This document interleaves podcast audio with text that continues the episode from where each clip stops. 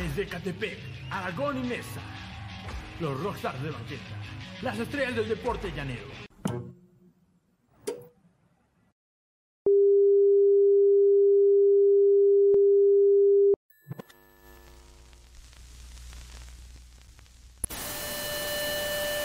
Desde la Ciudad de México.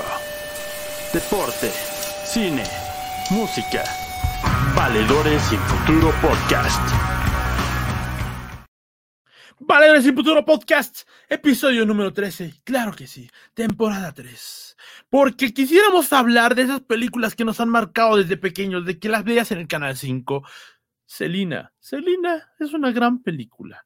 Celina es Navato, que nos dejó conocer una de las cantantes con mayor trayectoria en el Tex-Mex, La Bamba. Ray Charles, un chingo de películas que, ay, vamos a estar hablando con ustedes, Augusto Gramates. ¿Cómo estás, Augusto? Buenas noches. Excelente, muy buenas noches. todo bien, todo en orden. Buenas, muy animado, muy animoso. Cruz Azul campeón. Eh, gracias por meter ese dato tan interesante. Este Felicidades. no iba a hablar de eso, pero mira, es tu programa.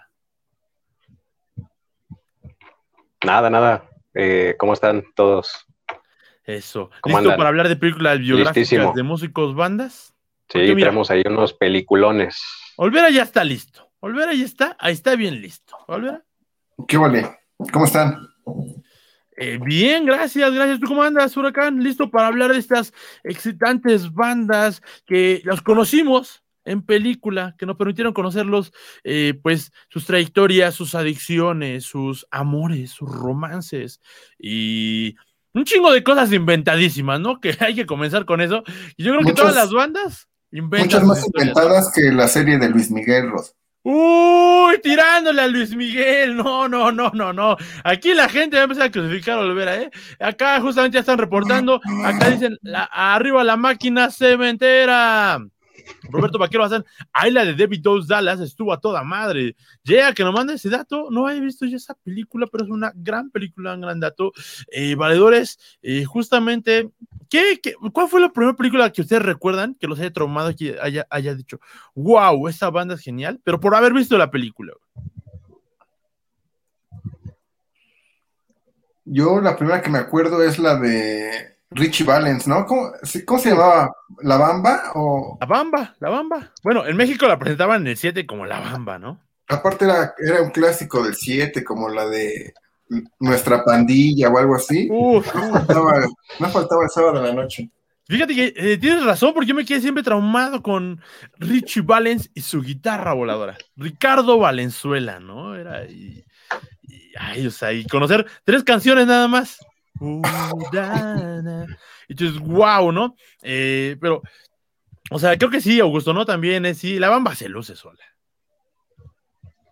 Sí, creo que fue de las primeras que vi, ¿eh? También esa, esa peli. La pasaban un chingo, me acuerdo. También, también esta de. Bueno, tú la vas a hablar de ella un poco más adelante, perdón por quemarla, Rod, pero de las primeras que vi fue esa de, de los Doors. Uf, que pues justamente entonces vamos a entrar a ese temita, claro que sí, claro que no. La verdad es que estaba haciendo tiempo para compartir este programa. Si usted no ha compartido este programa, por favor hágalo, eh, denle like en la campanita, dale like, ¿qué, pedo conmigo? Denle like en el YouTube y dale eh, click en la campanita para que te avise todos los programas que van a estar saliendo con todos nosotros. Y pues ya Augusto lo dijo, porque pues Augusto le, le gusta decir mis películas, ¿no?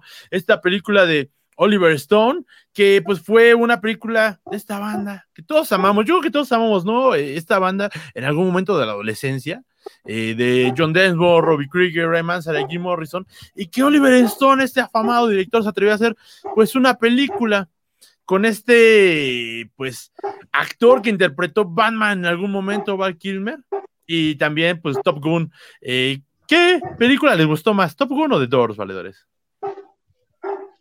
Híjole. Están buenas las dos, ¿eh? Sí, yo hace poco vi Top Gun otra vez y, y dije, no, ¿No? sí, está chida, sí aguanta. Lo que está, lo que está increíble, ¿no han visto a Val Kilmer recientemente?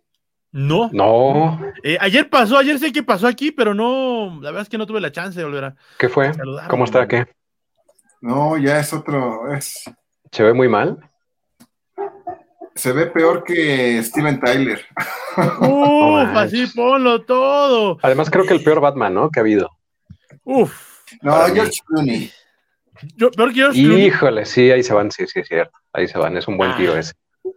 Pero bueno, justamente esta, esta película que pues fue muy afamada porque pues justamente era The Doors y era una gran banda, la gran banda norteamericana, que vemos justamente cómo se unieron, fueron creciendo, que totalmente inventada, nos deja este misterioso eh, ejemplo del rey lagarto, el famoso rey lagarto, que, pues, o sea, lo deja muy mítico, ¿no creen en esta película?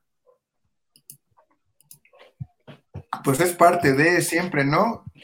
Los directores generalmente siempre siempre buscan enaltecer a sus héroes. Sí, hay, pocas, hay, pocas pelis que no lo, o sea, que no caen en esa parte, ¿no? Entonces también, o sea, uno no sabe hasta qué punto son tan reales o objetivas. Siempre suelen engrandecer la imagen de, de estos eh, artistas. Entonces, ¿de, qué año es esta, Rod, por cierto? Esta película es del año, si mal no me equivoco. Ah, ay, tengo que tener el dato, espérame, aquí estoy, del 91, justamente, un año glorioso para el rock de Estados Unidos, drama, con 128 minutos de duración, lo cual eso yo creo, a veces en parte la hace bastante larga, ¿no? O sea, eh, sí es una película que creo que no está mal actuada, es una buena película, es una película que vas a disfrutar bastante, es una película que del inicio, pues justamente tiene este parte de encanto, una por ver a estos ídolos, porque sí eran mis ídolos, la verdad es que sí, yo fui a ver a los Doors aquí en, México, en el Auditorio Nacional, obviamente solamente venían tres, ya no estaba Jim Morrison, y en ese momento venía el que también fue eh, cantante de... Eh.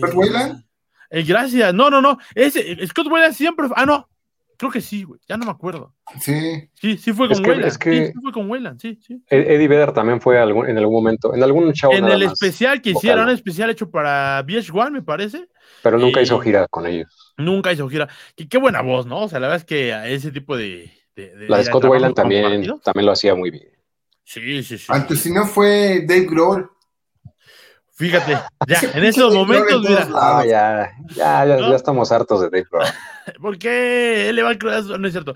Desde acá nos dice este, ah, canijo, son películas biográficas, perdón, me equivoqué, dice Roberto Vaquero Bazán. Paco Yervides, la de José José Gaviano Paloma, desde ahí la conocí. La verdad es que eso creo que es un punto bien importante. Ah, El hecho de que muchas de estas películas, pues nos permitieron conocer a estos personajes, eh, a veces, o sea, en este caso los dos son bastante conocidos, pero de pronto ves una película que dices, oye, voy a aproximarme más a ese artista, ¿no? Eh, Joan Jun nos van a hablar de mis favoritas, dice Montserrat Gómez. Eh, Top Gun, dice que es mejor Top Gun. Creo que sí, para mí es mejor Top Gun que todavía de, de, Doors. Pero está bien chida esta película. ¿eh? Paco Yeruides, metan a Lomito a cámara que quiero opinar algo. Eh, Roberto, sí, parece que se quedó encerrado en la panadería. Adam West tiene su encanto sobre los Batman, ¿eh? No, cualquiera sale en calzoncillos y se te ve bien, sí, la verdad es que. Se ve bien, sí. En esta película en particular hay una escena que no sé si ustedes recordarán eh, acerca de eh, el estudio de grabación. Su esposa Pamela. Y es que Jim había encendido la casa, Pamela no lo podía dejar, pero Pamela fue a pedirle perdón ahí el estudio de grabación. Estaban grabando justamente en la época de Soft Parade. Y pasa algo que si usted no ha visto esta película, de verdad, mire, se está, se está usted tardando, ¿no? Eh, está muy completa. Está bastante completa, pero sí le deja para mí mucho encanto a los 60, 70 y a las drogas, a, la idea psicodélica y este engrandecimiento de Jim Morrison como el profeta del no. Ah, no es cierto, ese es este. Ese es Rodrigo. Eh, no, no, no, pero sí como este, pues, especie de, de, chamán místico que era Morrison, con las palabras sobre todo, ¿no? Pero sí nos deja, creo que retratado un Jim Morrison que de pronto, pues, no era el músico, sino era más un poeta, o más un loco, un desadaptado, un outsider a ese tipo de cuestiones, ¿no? Es que era un, era un buen escritor, sin duda, el buen Jim Morrison, ¿eh? O sea, era un artista muy, muy completo, ¿no? Hay por ahí algunos eh, conciertos que de hecho en YouTube puedes, pueden verlos. ¿eh? Eh, era, era, era, un buen frontman, o sea, de repente sí tenía así sus, sus, sus, momentos como bajarse los pantalones y hacer cosas que causaron ahí mucha controversia, ¿no? Fue arrestado varias veces, ¿no? Para las autoridades, fue, fue, arrestado en el, en el escenario, de hecho, un par de veces por ahí. Cuando pero lo arrestaban. Sí, la, la, carrera de los Doors es una cosa. Los cinco discos de estudio, ¿no? Que, que sacaron con Jim Morrison. son grandes, grandes discos. Porque después todavía sacaron, creo, dos o tres. Ya que justo no sé si, si retrata, porque de hecho tiene razón, sacaron justamente esta eh, canción de, ah, no acuerdo algo de eh, Jinetes de la Tormenta, la reestrenaron, y que era una canción ya... Eh, no, no, no, pero no es, es otra. Creo que Riders of the Storm viene ya en, en el último, el, el, último disco de los Doors fue el, bueno, con Jim Morrison fue LA Woman. LA Woman, sí. Creo que ahí es donde viene Riders una, una, una, una, canción ya, a ver si la gente aquí me ayuda, ahí en el público, sacó una canción ya post muerte. Eh, de Jim Morrison. Y para los que no lo saben, justamente, pues los Doors, o Jim Morrison en particular, si yo no sé si ustedes recuerdan, maladores, sacando discos de poesía ya cuando vivía allá en París, que ya nada más se dedicaba el güey a grabar poesía en disco. Nadie las escuchaba, pero. Pues allá lo enterraron, de hecho. ¿Tú lo fuiste a ver, no, Gusto? Sí, sí, sí. Tuve chance de andar. Era, era muy de la onda ese estilo como de. Se me figuraba como. Ay, se me fue el nombre de este. Síguele, síguele, ahorita me acuerdo. Pero justamente ya nada, para terminar, pues esta película tienen que verla porque además es de Oliver Stone, este afamado director norteamericano que también hizo esta película, eh, que yo al principio, sinceramente, de hecho la hace con un guion de Tarantino. Eh, ah, mira, oye, ese día de... Me acordé, es que quería ser como muy del estilo de Leonard Cohen en esa etapa, creo yo, ¿no? Yo mm. creo. Yo creo sí, como intelectualones, la intelectualidad, no sé, todo ese rollo. Que, justamente creo que a ese tilda un poco amor eso, ¿no? O sea, pero bueno, vamos a hablar de otra película que además ya nos están diciendo acá justamente.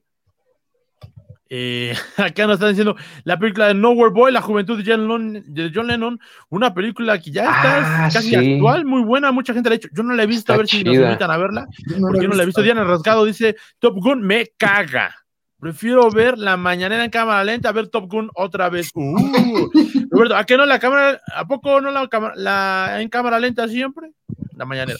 Eh, Marco Olvides, el pseudo documental de Motley Crue está entretenido, pero no sé qué tan real sea. A mí me gustó. The Dirt, a mí me gustó, muchachos. Está chida la peli, a mí me gustó. Pero es que ahí aplica, ahí aplica el dicho ese de si tienes que escoger entre la verdad y la leyenda, siempre escoge la leyenda. Claro, Claro, y es que justamente con esto juegan ese tipo de guiones que ya hoy en día en la actualidad no sé hasta dónde nos podemos creer que todo sea misticoso, rockerón, pero es que en los 80 tenía ese encanto. O sea, ustedes recordarán que las bandas de glam metal pues tenían ese puto encanto, ¿no? O sea, era la única época en la que quizá a los hombres no, no se había dado miedo realmente salir con mayones pegados, pantalón entubado, que estuvieran mal las bolas y una, una greña larga, ¿no? O sea, gracias a Dios en los noventas, pues quitamos todas esas mamadas para mí sí, para muchos, para muchos eh, rockeros, eh, toda esa etapa del glam ridiculizó el, rock, ¿no? Pero hubo bandas ahí, más o menos. Yo creo que Motley Crue es de las bandas más o menos interesantes de, todo ese. Y Van Halen, que fue de hecho la, primera banda de glam, ¿no? Eh, pues y además, muy, importante. E, e, en ese dato, recordemos que Motley Crue es una banda a la cual Metallica siempre le quiso copiar su sonido. Por eso es que Metallica recurre al productor, eh, Rock, eh, ¿cómo se llama? Bobby Rock, ¿no? Eh, ¿Rick Robin? No. No, Rick Robin es, es, famosísimo. Eh, ¿Qué, ¿Qué, pedo para que se nos estén dando todos los datos valedores? Pero eh, acuden a este productor para que les haga sonido más grande, choncho, porque tenía un pinche sonidazo Motley Crue. Sí, mucha boobie, mucha vieja, mucho alcohol, pero esos son los pinches eh, ochentas, carajo. Ya han rasgado la película de Yurizo Libre y Verano Peligroso. ¿eh? Ah, esa, esa ¿cómo era? peligroso. De nueve. Nunca la he visto, pero. Otro clasicazo. Excelente, dice Daniel Camacho. Muchas gracias, Daniel Camacho, por estarnos viendo. Ya nos ganado. Siempre puede ser peor. Paco Mood Bitnik. Uh, Yo creo buena que el palabra. Del, del glam es Kiss. Uf, que no sé si tengo una película, se la merece. Seguramente tiene una película autobiográfica, porque es Kiss. O sea, puedes encontrar calzones de Kiss, puedes encontrar condones de Kiss, puedes encontrar ataúdes de Kiss. O sea, Kiss, es y Kiss pasó por varias etapas, ¿no? Pues hasta le entró a la música disco. Acá ha pasado, ha pasado por mucho, por mucho Kiss. Está basado en el libro de su biografía, pero sí omitieron muchas cosas, Paquito. Justamente para hablar de la biografía, aunque fíjense, en la junta de valedores, que no tenemos, pero acordamos siempre, dijimos películas biográficas de bandas o músicos. Entonces Olvida dijo, pues unos documentales, lo cual es una gran idea porque hay un chingo de documentales excelentes sobre bandas, pero eso amerita otro programa. Y películas basadas sobre músicos, es otro gran programa. Pero Augusto por eso nos quiere recomendar hoy, ni más ni menos que Casi Famosos. Sí, em, es que híjole, pues igual y para muchos no es como eh, biográfica, pero porque a fin de cuentas, pues es una banda ficticia, ¿no? Que son los famosísimos Stillwater que ponen ahí en, como protagonistas en la peli. Pero Cameron Crowe, que es el productor de la, de la peli, que hizo una peli muy chida que se llama Singles, en donde hicieron su debut actoral, de hecho, Chris Cornell, Eddie Vedder y varios, varios del grunge. Es bueno, es el productor de esta, de esta peli. Y él habla de que sí es una peli semi-autobiográfica porque la vida del, del protagonista de la peli, el escritor, pues está basada totalmente en, Cameron Crowe, que empezó muy joven a, escribir en la revista Rolling Stone. De hecho, ¿se acordarán de esa escena donde este, ay, ¿cómo se llamaba? Se me olvidó el nombre del líder de Stillwater, Russell. se avienta del, techo a la, en una fiesta, ¿no? A la alberca. Pues eso, eh, supuestamente, pues lo, lo, vio, o sea, estuvo ahí en, la, en esa fiesta este, este Cameron Crowe, pero en realidad el que se aventó eh, fue este Robert Plant. O sea, él estuvo en una ah, fiesta ahí de Led Zeppelin. Entonces, casi todo lo que, lo que viene en la, peli de Casi Famosos, Cameron Crowe lo vivió en la, vida real, ¿no? En su vida acompañando a bandas como los Eagles, como eh, Led Zeppelin, Black Sabbath. Y además sí, sí conoce a este afamado crítico de música eh, que, o sea, fíjate. Sí. Sí, el, el, el, de hecho, el, papel que hace el, este, el, pues el güey que le llama, ¿no? A, ay, se me fue el nombre del, del morrito este que escribe, este, William se llama. El papel lo hace Philip Seymour, que es este actor famoso que murió hace, hace algunos años. Pues así igual le pasó a Cameron Crowe, ¿no? O sea, de repente, pues ya un güey de la Rolling Stone le habló y le dijo, no, pues mira, pues va, o sea, ponte a escribir y, y vete de gira con, con quien puedas, ¿no? Y así igual lo, lo, lo hizo, ¿no? O sea, lo, plasmó ahí en la, en la, peli. Además, parte importante de la peli, pues yo creo que Kate Hudson, con su papel de la famosísima Penny Lane, Penny Lane. que se volvió, se, se, volvió como un, este, pues un icono, ¿no? Ese personaje de, de Kate Hudson. Pues viene justamente acompañado de igual de realidad, porque justamente Penny Lane, una canción de The Beatles, ¿no? Y Penny Lane siempre ha sido nombrada como eh, la groupie por excelencia, ¿no? Sí, con su frase esta famosa de estoy con la banda o I'm with the bands, que se hizo como muy famosa en la, en la, pues en los círculos de las, para muchos mal llamadas groupies, ¿no? Pero se vuelve muy famosa este, este personaje. Y de hecho sale Soy de Channel, no sé si la, la ubican, es la hermana de, William. De hecho, gracias a ella, este güey, este güey adopta el gusto por el rock, porque cuando se va de su casa, le dice, te dejé algo, eh, creo que abajo de tu cama o algo así. Entonces ya va corriendo el güey a buscar abajo de la cama y encuentra unos acetatos, ¿no? De Black Sabbath y un chingo de bandas. Y pues ya el güey no sabía ni qué era, pues los empieza a reproducir y pues ya, ¿no? Le, le vuela la cabeza al güey y ya. Digo, además pues tenía habilidades para, para, para escribir, ¿no? El güey. Entonces pues ya empieza a darle con todo. Fíjate que, que, sería bueno que la gente nos estuviera diciendo en estos últimos programas en vivo, eh, que la gente nos estuviera diciendo si les gustan esas películas que estamos diciendo, no porque vamos a quizá hablar al final un poco de películas que dejamos afuera de esta lista, pero pues sí, la verdad es que Casi Famoso es una muy buena película que sí toca, tiene muchos tintes de realidad. También me recuerda un poco a esta serie que ya eliminaron, que fue Vinil, ¿no? Eh, que sí tocaba como partes fantasía, eh, partes realidad, en donde pues podemos ver a bandas emblemáticas, ¿no? Eh, pero pues, además tiene, tiene buena música, creo que casi famoso, es una, es una buena película que, de hecho, bueno, mira, ya, ya es... el dato. Lester Banks. Lester Banks, este afamado crítico de música. Pero además, también esta película de Casi Famosa me deja una buena cosa que creo que es a cualquiera que se quiera dedicar a algo de la música con bandas. Sí, puedes estudiar en la UNAM, puedes estudiar un chingo de lados pero mejor lee un chingo de literatura musical y júntate con las bandas, rola con ellos, estate con ellos y neta, ahí van a ir saliendo hasta los contactos, los contactos de música, o sea, tengo un chingo de, amigos que en sus, en sus momentos yo nos juntábamos a los toquines y ya están escribiendo en Rolling Stone, en Milenio y cosas así, ganándose el pan de esa forma, que pues la neta pues, está, está bastante chido, ¿no? Pero vamos a pasar a otra peliculita que esta es una gran lección. La verdad es que cuando yo dije, wow, la verdad es que es una gran lección porque es de este músico que se murió a los 23 años y que es emblema de todos. Olvera, ¿de qué estamos hablando? Estamos hablando de la película Control, basada, no, no está basada, según mi percepción, en Joy Division, ¿no? Va más bien todo dirigido al líder que era Ian Curtis pero la dirige uh, Anton Corbin, ¿no? Sí, sí, sí, sí, Anton Corbin, ex músico de Depeche Mode, ex músico de Joy Division, de hecho, ¿no? También de... Sí, trabajó con ellos, eh, fue fotógrafo y, y trabajó con ellos ah, bastante.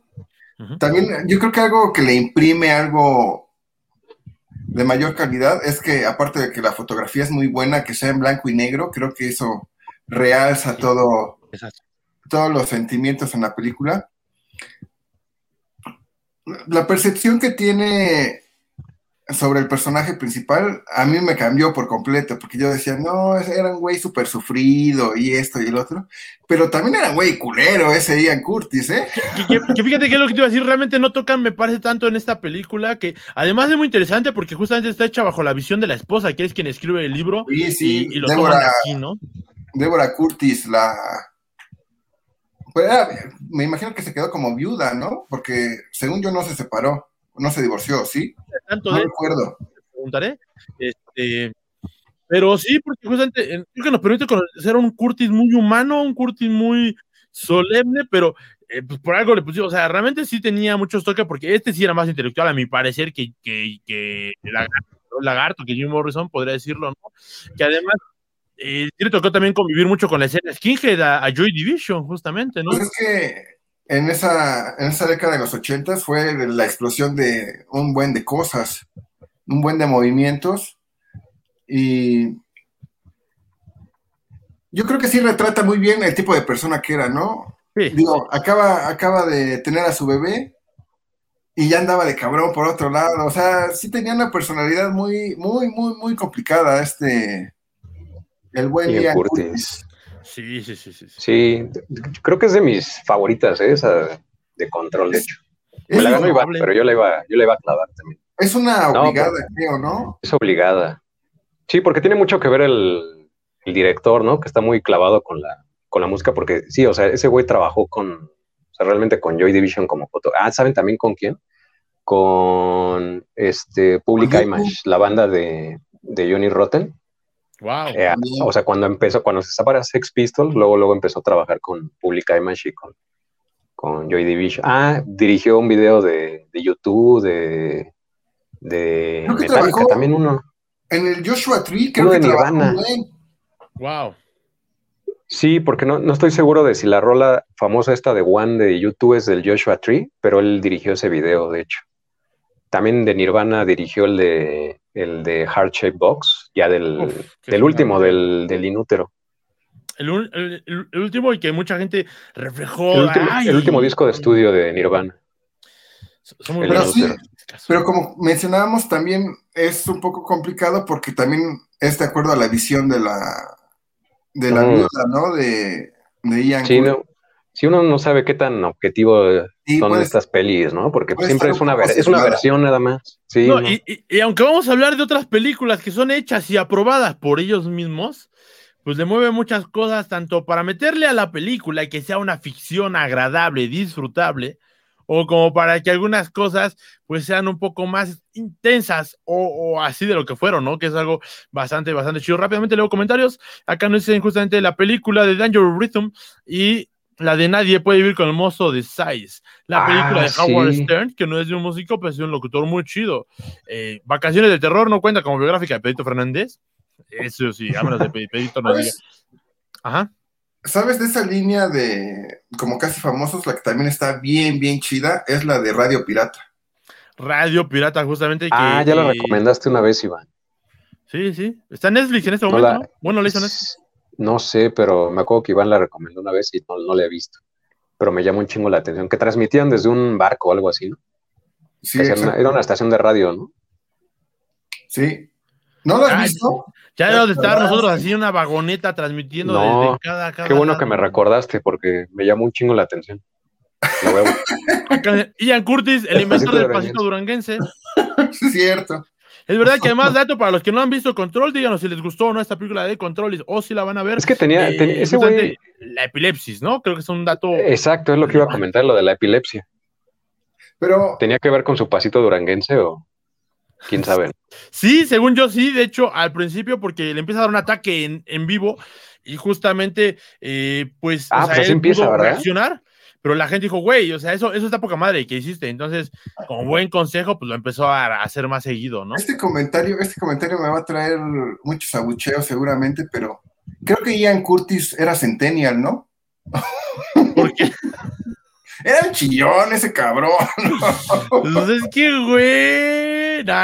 este, la verdad no, no, lo sé. Vamos a ver esta película otra vez. Fíjate que estaría bueno hablar de, de, estas películas un poquito más a fondo, porque son películas que de verdad están bastante chidas. Acá Jazz Han nos dice saludos, pana, saludos, Jazz Han, por estarnos viendo esta noche.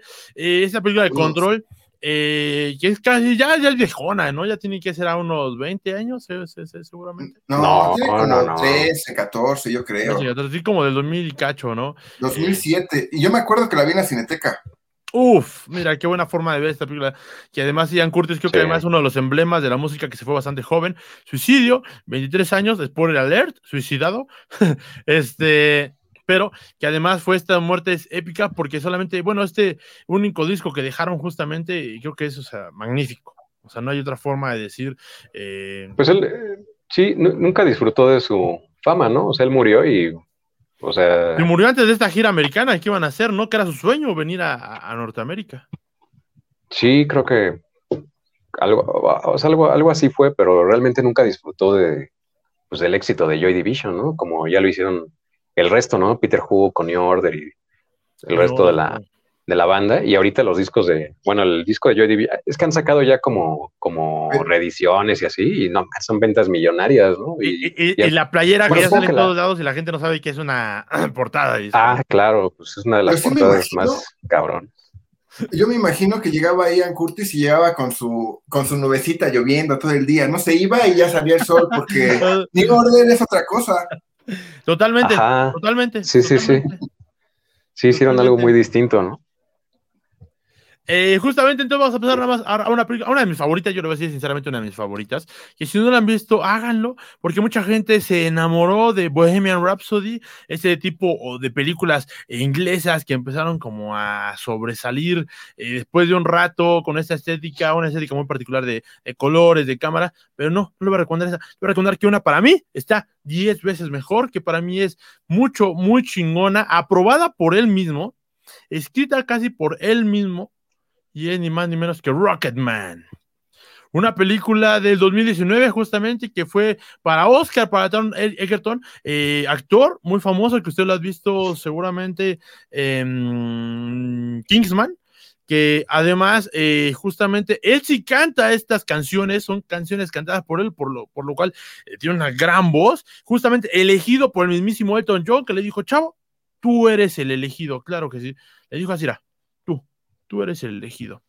Y es una película que a mí me gusta bastante, que para los que, o sea, es que ustedes, Olvera, Augusto, o sea, eh, eh, Elton John no es un músico, es un músico famosísimo, más durante la época de los 80, 90, que realmente no toca la piel mexicana, ¿no? O sea, no es como un músico que todo el mundo diga, ay, sí, Elton John, lo conocemos y lo queremos, ¿no? Creo que se queda mucho en la esfera norteamericana e inglesa. Pues es que también ya tiene sus añitos, Rod. O sea, muchos sus años. le tocaron a, nuestros jefes. Eh, fanático, también creo que de hecho hasta llegó a tener un equipo de fútbol, si mal no recuerdo. Eh... Era inversionista, ¿no? De... Sí, sí, Le gusta mucho el. Creo que de Southampton, algún equipo por ahí así, ¿eh? Sí, sí, sí. Que, además, o sea, justamente este músico, Elton John, para los que no lo conocen, que seguramente son pocos, yo creo, porque es un gran musicazo, eh, de lo más extravagótico, extravagante, eh, o sea, creo que es un músico con mucha personalidad, pero con un toque, una maestría del piano, o sea, realmente son de los pocos músicos que yo no, o sea, él en Inglaterra, Fito Páez en, en, en Argentina, ¿no? Músicos que con el piano son bestias y, y, musicazos y que hacen canciones, melodías, ritmos que de verdad te dejan así, prensado, como perro, como perro que te agarra del cuello ahí prensado bonito. A mí me gustan chingos. la verdad es que yo vi Rocketman, ya, ya, ya, tenía ahí Elton John, y mira, la verdad es que Rocketman, chulada, y me la puedo. Además, ya, a la verga me voy, vamos a verla. Eh, aquí, además, la ponemos aquí en vivo para todos los, los valedores. Elton John, ¿qué vendrá siendo como el Juan Gabriel inglés? ¿O, o, es, o es Morrissey? Uf, uf, ¿quién es más? Es que mira, Elton John defiende más sus, este, su forma de ser normal. En cambio, Morrissey de pronto ya se pasa de lanza, ¿no? O sea, ya Morrissey es como. Ay, Juan Gabriel, pues es que, es que no, son incomparables, ¿no? Eh, Fíjate, para acabar esta película de Rocketman, tuvo un presupuesto de 40 millones de dólares y se fue con 195 y por ahí una nominación al Oscar. ¿eh? Para que ahí se lo digo. Yo no la he visto. Vela, vela, Augusto, vela, de verdad que es una película. Más, si tú la ves y no te gusta, te doy lo que tú pagaste de la entrada al cine. Pues la bronca va, va, a encontrarlo en el cine, Ross. Yo creo que. Le apuesto que no le va a gustar, ¿no? Uy, mira que es el Watford, es el equipo de Elton John. Ah, sí. Watford. La película de Rigo Tobar, como no, como no, percusión de culto. De hecho, tiene siete documentales, Rigo Tobar, y dos películas. La película Juanga también muy buena, sobre todo las escenas en Locumberry. Es una serie, ¿no? no ya, vámonos, vamos a empezar a ver aquí es, esta, esta super serie, ¿no? Este, pero sí, ¿a poco tú ya viste Rocketman, Olvera? No, es que le hicieron muy poco ruido, creo yo, ¿no? Sí, sí, sí. Ah, yo no, aquí, en México, yo no recuerdo que. Han de haber estado en cinco ocho complejos, a lo mejor en todo el país. tiene razón, sí, tiene razón, que a lo mejor no. Sí, porque esta que, que, por ejemplo, la que le hicieron a, Freddie Mercury, ¿no? Hace como dos, tres años. Sí. Está, a mí sí, sí, sí me gustó, ¿no? Pero. Está buena, pero. Pero sí, sí, hubo un, chingo de ruido, ¿no? Y Rocketman, pues no. Yo no recuerdo tampoco como que. Como que la hayan hecho tanto. Bueno, tendrá, ver, tendrá que ver que Elton John sigue vivo, o sea, también eso, ¿no? O sea, yo creo que, Hay que matarlo. los personajes. Sí, eso, eso le da obviamente más publicidad a los, a los artistas, los engrandece más, ¿no? La, muerte, sin duda. Fíjate que, que si hay una relación entre esa de Bohemian Rhapsody con eh, esta de Rocketman, que en parte es el abogado bueno, el manager bueno para Queen, es el manager malo en Rocketman. Eso es algo que a mí me deja muy ah, petrificado y con ganas de que le hagan una. Fíjate que un día habría que hablar de managers, porque también hay, varios managers por ahí muy emblemáticos, ¿no? Brian Epstein con, con los The Beatles, ese que parecía Pedro el Malo con Led Zeppelin, no sé si ustedes se acuerdan del nombre. Este, y dos que tres ahí mexicanos, como Andrade, que pues,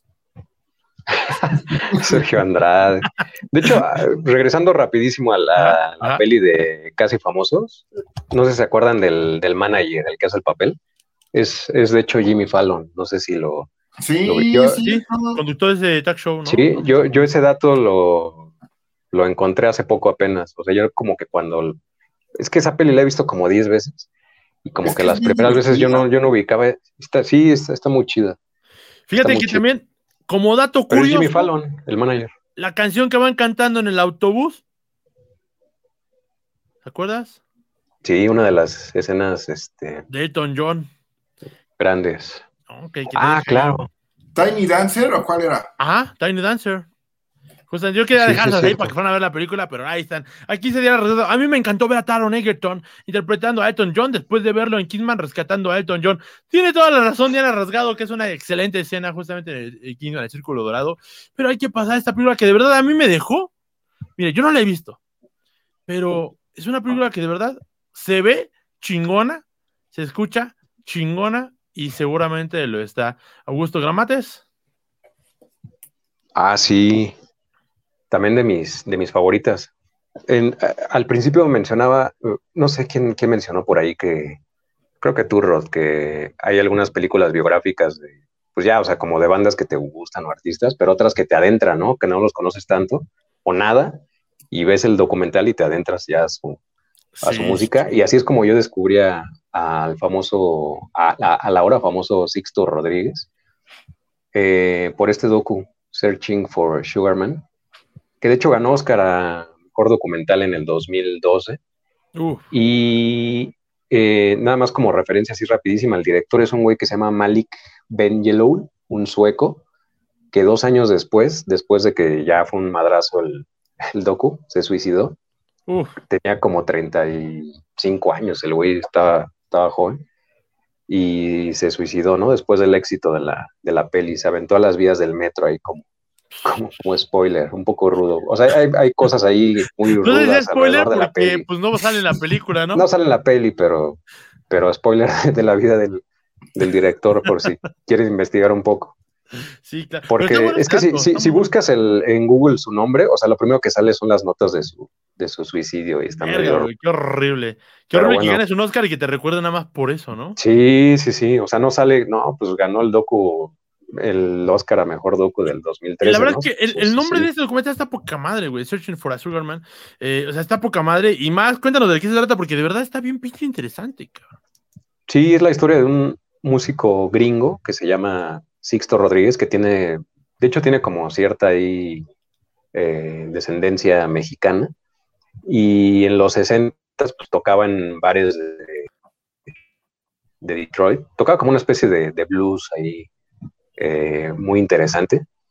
Y como que empezó a hacerse ahí de un nombre eh, más o menos, a ganarse un nombre ahí en, los bares locales de, Detroit, hasta que lo, firma una disquera y edita un disco que se llamó Cold Fact, que, se llamó que salió en el 70. Y fue un, digamos, aparente fracaso en Estados Unidos. Después grabó otro disco como que le dieron otra oportunidad y fue también un fracaso en ventas en Estados Unidos. Y pues ya, o sea, de repente eh, se, corre un rumor de que en un concierto, eh, o sea, él estaba tocando así en un bar y se suicidó así entre canción y canción.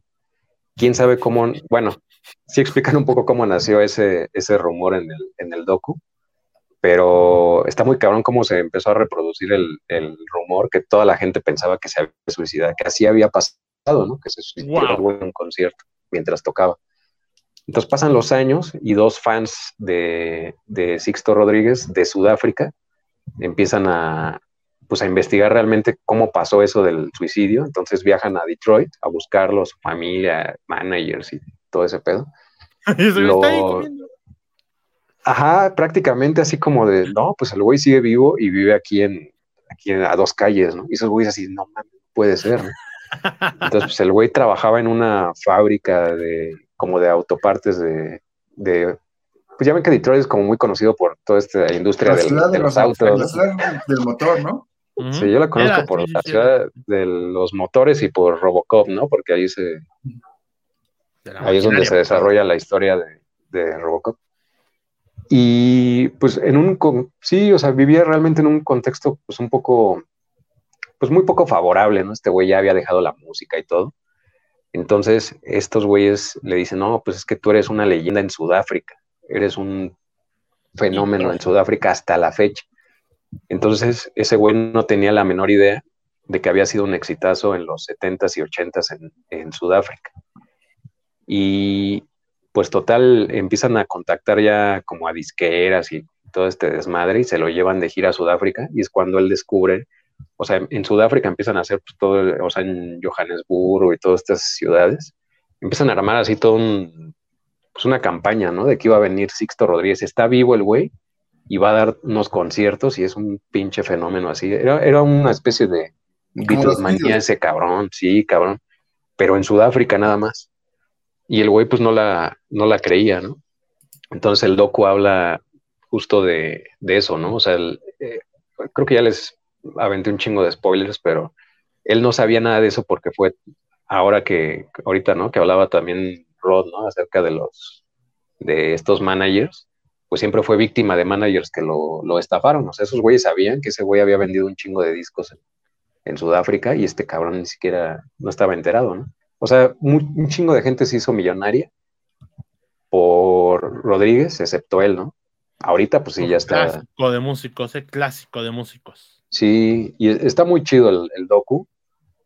o sea, está muy, como muy emotivo porque sí te va como envolviendo ahí en la, en la búsqueda de estos güeyes por a ver qué está pasando con eso. Y el misterio del suicidio y todo eso.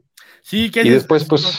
Poca madre. Y, pues, y sí, pues muy, muy emotivo. Pues al final también, como el güey termina teniendo el reconocimiento merecido, pero pues ya como a sus casi 70 años, digamos. Es que esas historias son encantadoras, ¿no? O sea, eh, por ejemplo, yo, recuerdo un poco la historia, no sé si ustedes conocen a Juana Molina, eh, exitosa ya ahora músico, eh, pero ella era actriz en Argentina y justamente pues de pronto dejó su carrera actoral en telenovelas y se pasó a, a tocar discos. Ella después se mudó a Los Ángeles, no pasó nada, se regresó a Argentina, ella ya estaba dejando la música, ¿vale? Cuando de pronto levanta el teléfono, vio que alguien compró su disco casualmente Levanta el teléfono y es David Bowie. Oye, Juana, ¿quieres abrir mis conciertos? Y dices, madre santa. Verga.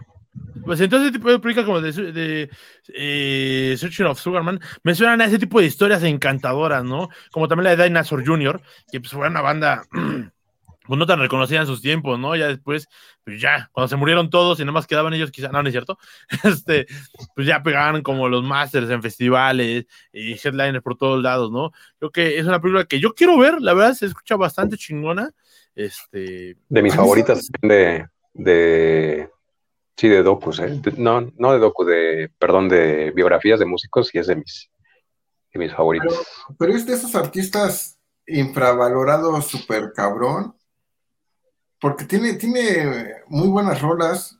A mí se me figura un poquito, no tiene nada que ver, pero yo creo que es algo así como Rodrigo y Gabriela, ¿no? Que mucho tiempo nadie los peló, ahí andaban buscando piedra en, otro, en otras latitudes y tuvieron reconocimiento en otro lado y ya fue cuando empezaron como que a llamar la atención de...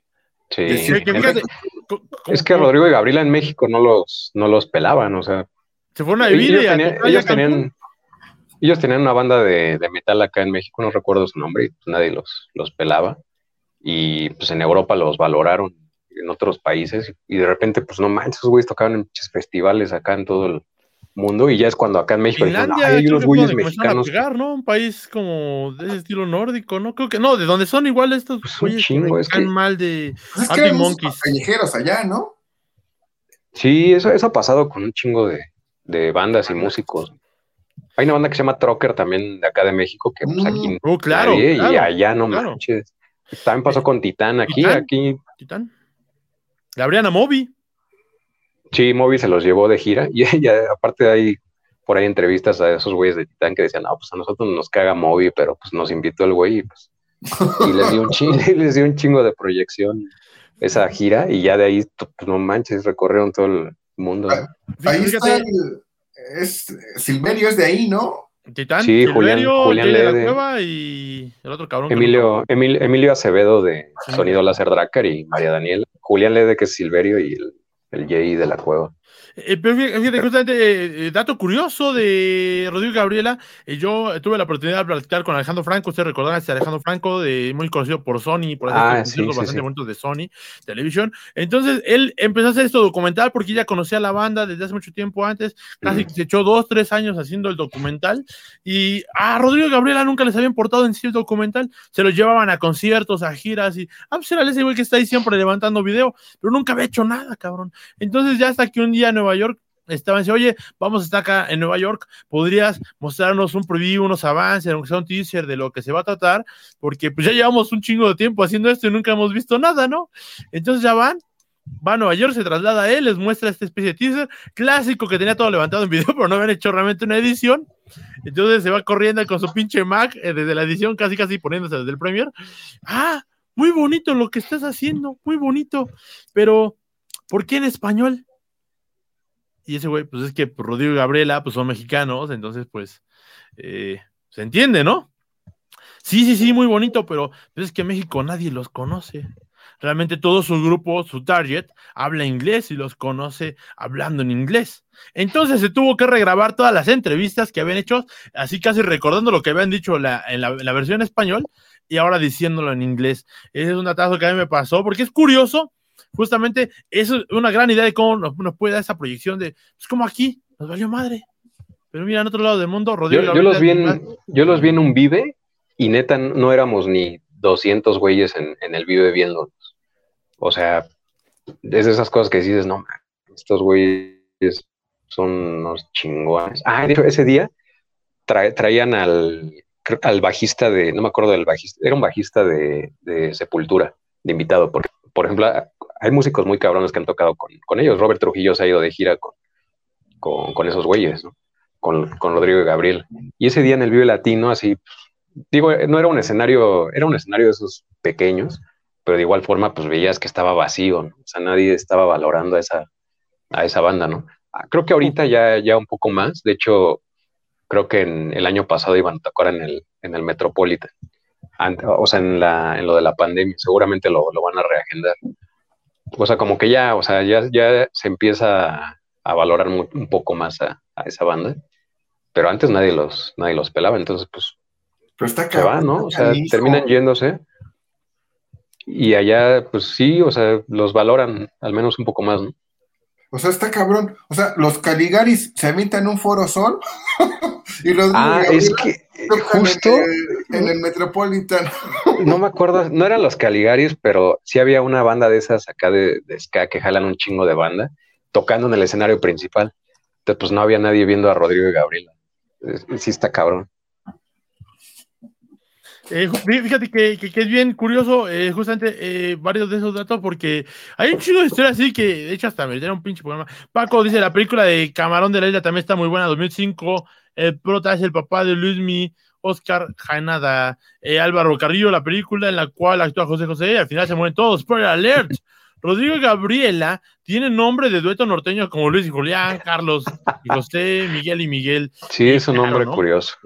A ver, acá, eh, eh, Iván nos trajo también un documental, me parece que es documental sobre uno de los músicos quizá más emblemáticos, más conocidos, de los cuales, eh, de hecho, este personaje mítico de los Piratas del Caribe toma parte personaje, ¿no, Iván?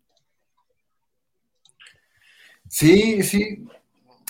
Yo creo que sí va más en la línea documental, no va tanto como película. Ahí teníamos como esa cierta cierta duda, ya ves que te comenté, Rod, pero, imagínate todas las historias que tiene este señor. Seguro.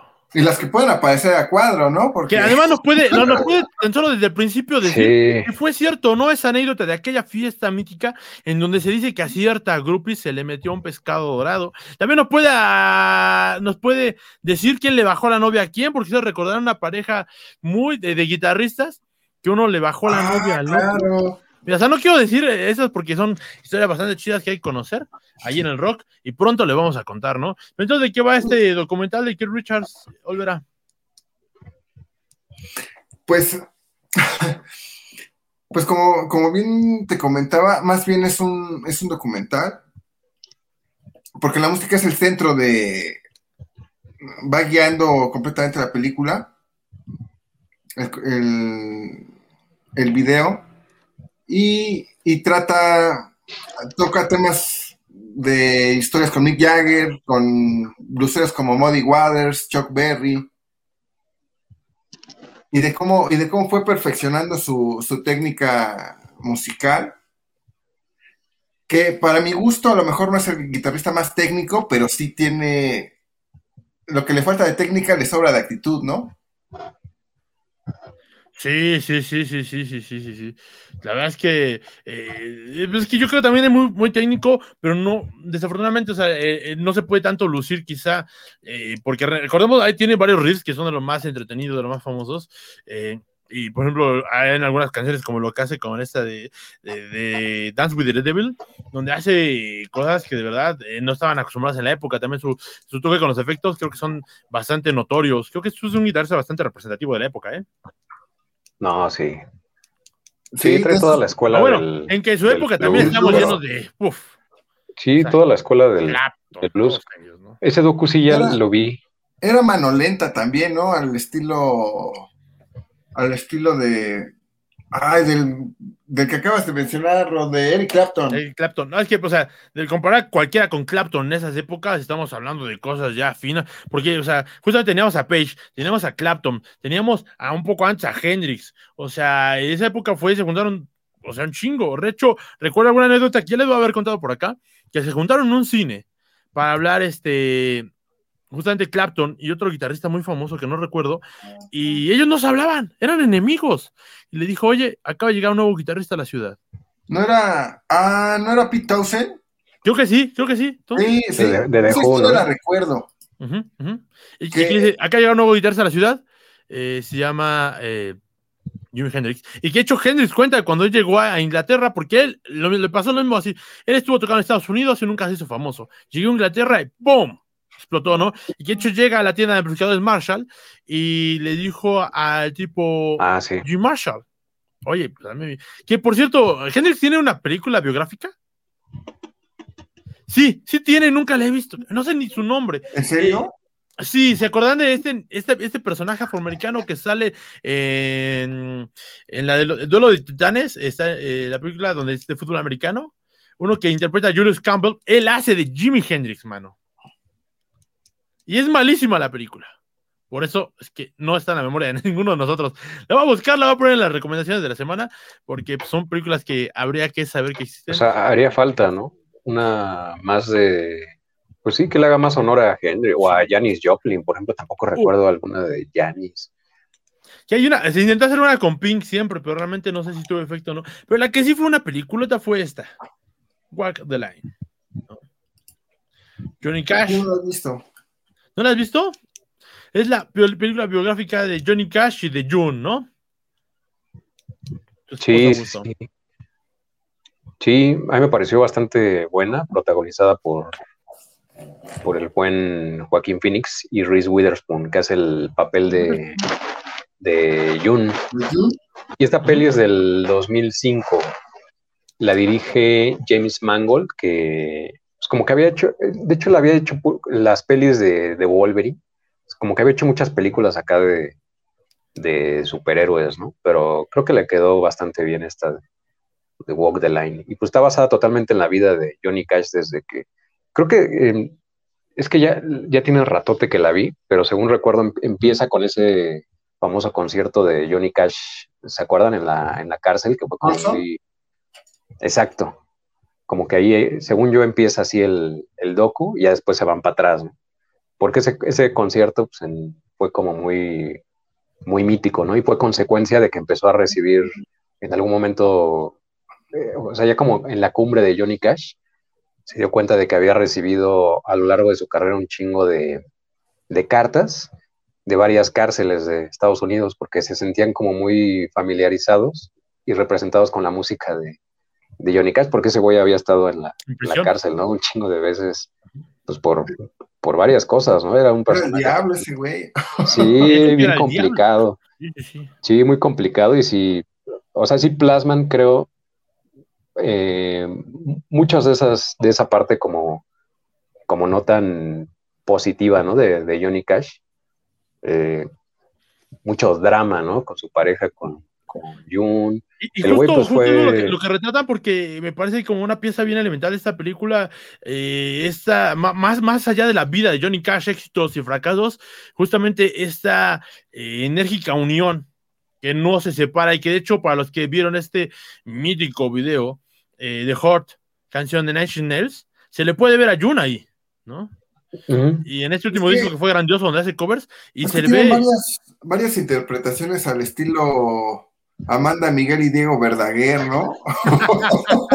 Llegaron a cantar, según yo, sí, en algún momento juntos, porque ella también era cantante, creo. Varias. Ah, sí, sí. Sonny, Cher o algo así. Eh, Sonny Cher debe tener una película por ahí. Sonny Cher debe tener una película. De hecho, sí, en la, peli lo pasan, o sea, se conocen de hecho en una gira, porque ella, ella cantaba también como country y todo este rollo. Y se, porque de hecho Johnny Cash empezó cantando gospel. Así fue lo primero que empezó a hacer y ya de ahí lo, firmaron y empezó a hacer ya más country y todo eso. Y en una gira conoce a Jun, entonces como que coincidían así en varias giras y sí llegaban a pues armar como, como duetos y todo, pero había una, pues sí era como una relación ahí bastante es, una gran película que usted la puede ver en Fox siempre, ¿no? Creo que la pasan en Fox, TNT y cosas así. Es una la pasan mucho. La, pasan la película de Ray Charles también es un clásico. Gran película de Ray Charles, justamente también que empieza tocando ah, country porque Richard tocaba country y después ya se pasó a, reinventar lo que es el gospel, que además la película de Richard es una gran actuación nominada al Oscar, creo que el Oscar, si mal no recuerdo, por ahí este eh, hombre que lo interpreta, eh, gran actor, porque se van los datos siempre al momento. Aquí no sé para qué es. Johnny Cash debe tener una película, no tengo pruebas, pero tampoco tengo dudas, pues ahí está Walk the Line, una gran recomendación además, creo que, eh, volver a que dice que, no la visto, es una película que dura bastante, que dura por ahí de, creo que será dos horas a gusto, dos horas y cachito, es como ver los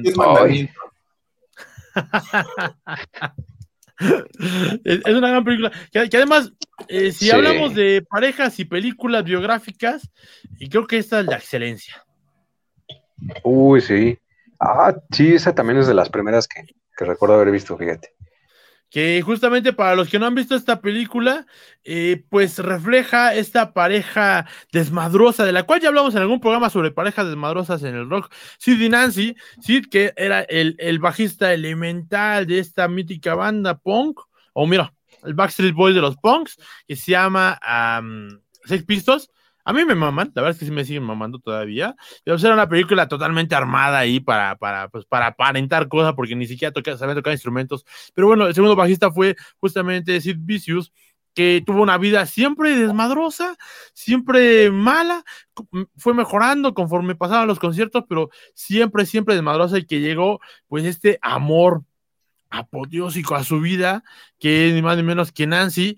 Y justamente aquí en esta película está interpretada por Gary Oldman, que si usted no recuerda quién es Gary Oldman, pues básicamente que sale en Harry Potter, por ejemplo, como el tío. O sale en ah, Batman, pues. como el detective. O sea, Gary Oldman es un actorazo que nunca ha ganado un Oscar, pero pues está poca madre. Además, creo que es muy, muy, muy bien llevada. El final, miren, no está tan chido. Que además, justamente la música de esta película la hace eh, Joe Strummer, eh, músico de Clash, ¿no? Eh, la han visto esa la mejor, la mejor banda de punk, Rod. Ay, o sea, es que, ah, o sea, de hecho, podemos decir que sí, y que de hecho tuvieron uno de los discos más vendidos en la historia de Inglaterra, que no lo dejaron porque eh, justamente fue el God Save the Queen, que no lo dejaron llegar a las listas, y de hecho, eh, a la personaje que ustedes odian, Gabriel Cuadri, claro que sí, no, no es cierto, este, eh, Dave Grohl, hizo una campaña para que la gente fuera a recomprar de nuevo los, los discos y así por fin pudieran sacar a los Sex Pistols como número uno en ventas. Eso que dices, güey, ¿para qué da más dinero pinche Johnny Rotten que es un mierda? Pero pues ahí está, ¿no? Pero sí, sí es una película muy, muy bonita, ¿no? Una película de amor, de un amor clásico, de un amor de pareja, un amor sano sobre todo. Yo no la he visto. ¿No la has visto? ¡Uh, valedor! Yo hace mucho. Mucho, esa es noventera también, ¿no? 1986, de hecho. 86, puta. 112 minutos, drama de Estados Unidos, eh, nada más hecha con 4 millones y de hecho la produjo en los Goldwyn Mayer, para que ustedes sepan, dirigida por Alex Koss. Eh, es una gran película, la verdad es que una gran película que, mira, pues hecha en los ochentas, ¿qué podrías esperar? El actor es Denzel Washington, jaja, no, Jamie Foxx. Sí, el actor de la película de eh, Ray Charles es eh, Jamie Foxx, pero también esta es una gran película, creo que por ahí están todas las que queremos hablar de hoy, pero hay películas que podemos hablar que no estuvieron en nuestra lista de hoy, que son muy, muy buenas, ¿no?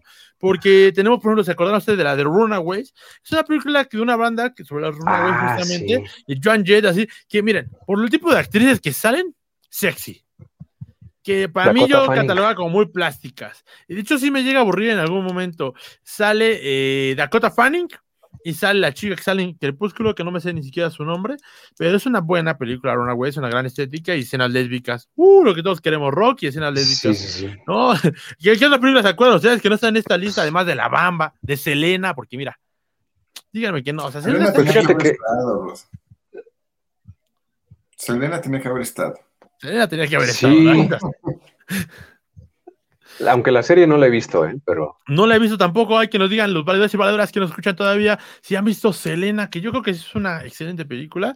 Y la serie, mira, es que yo ya no puedo imaginar otra que no sea Selena, que no sea Jennifer López. Es la pura realidad. La pura realidad, valedor. Hay una película que yo quise, no es que no la he visto, por eso la metí en la lista, que se llama I'm Not Dead, que es la vida, la biografía de eh, Bob Dylan. pues está interpretada por ni más ni menos que seis actores diferentes. Está por Kate Blanchett, está por el personaje que hace Batman, eh, Christian Bale, está hecha por Heath Ledger, está hecha por Richard Gere, y creo que me parece que en un momento hasta por un hijito, si mal no recuerdo.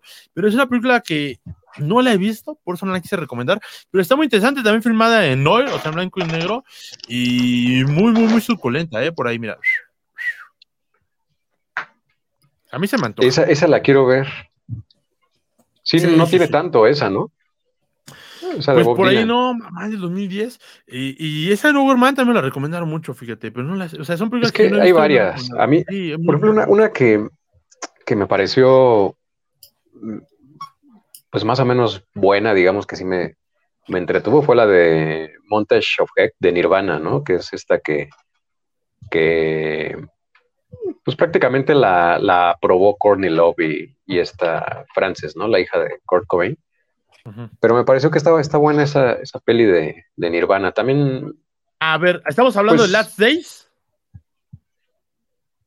No, se llama Montage of Heck, la última. Ah, pero es un documental, es un documental, sí, es un documental justamente hecho por eh, la hija. Ah, sí, sí, sí, tienes razón. Es que eso es sí.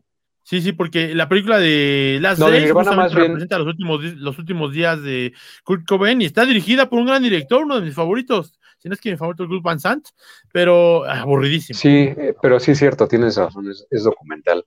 ¿Sabes cuál sí, peli? Ya la, la, mencionaron por ahí, la de Motley Crue de, de Dirt, que salió en Netflix. A mí sí me gusta. Estuvo, buena, estuvo, estuvo pues tiene ahí comedia y todo, ¿no? Hasta tiene una aparición ahí de, de Ozzy Osbourne en esa famosa, eh, pues sí, como escena inhalando hormigas e inhalando los meados de, de Nicky Six, creo, ¿no? Sí, que aparentemente fue de los primeros que se los lleva de gira, ¿no? Por lo que nos dejan saber en la película, ¿no?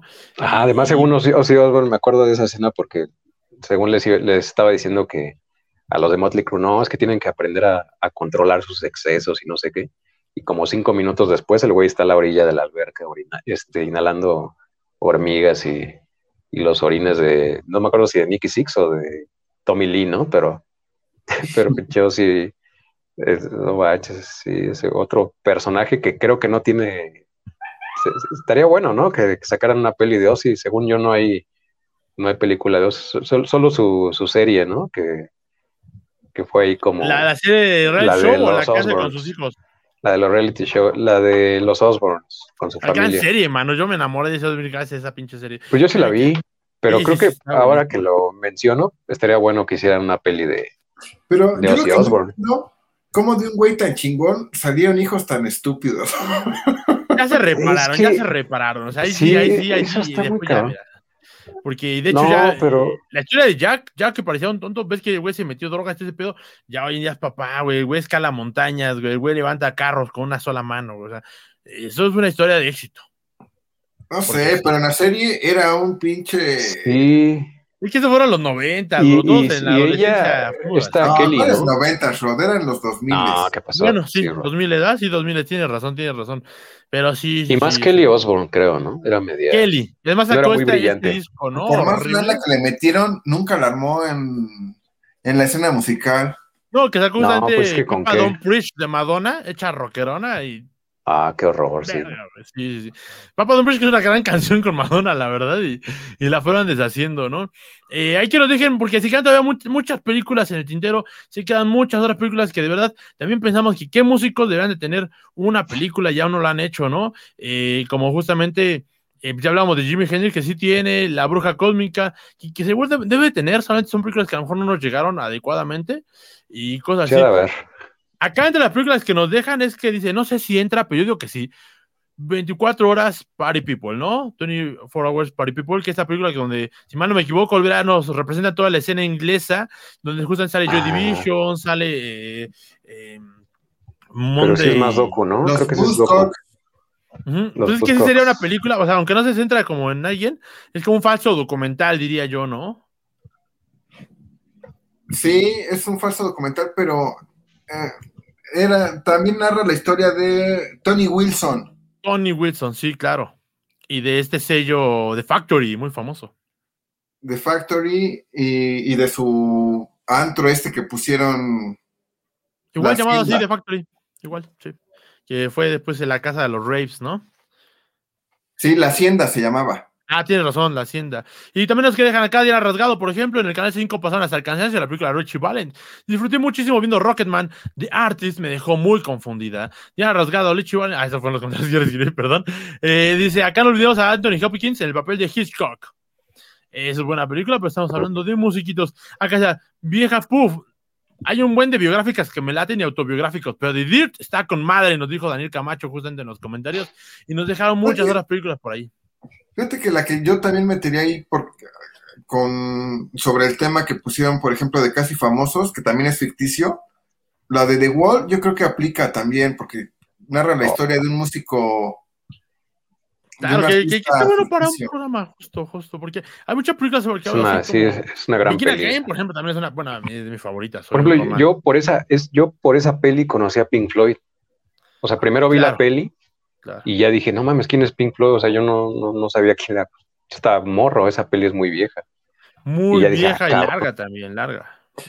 Pero está bien cabrón, está muy, muy, Sí, sí, claro, claro. Muy chingón. Pero, damas y caballeros. Cuadrofenia de, de Who. Ah, sí, Cuadrofenia, sí. Opera rock por excelencia, además.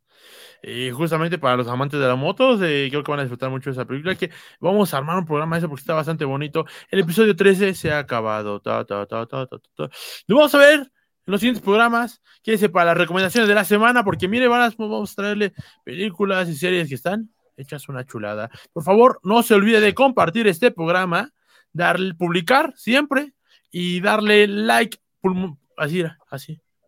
Y campanita para que te aparezcan todos en Oso Precioso Network. Gracias, valedores. Nos estamos viendo en el siguiente cápsula.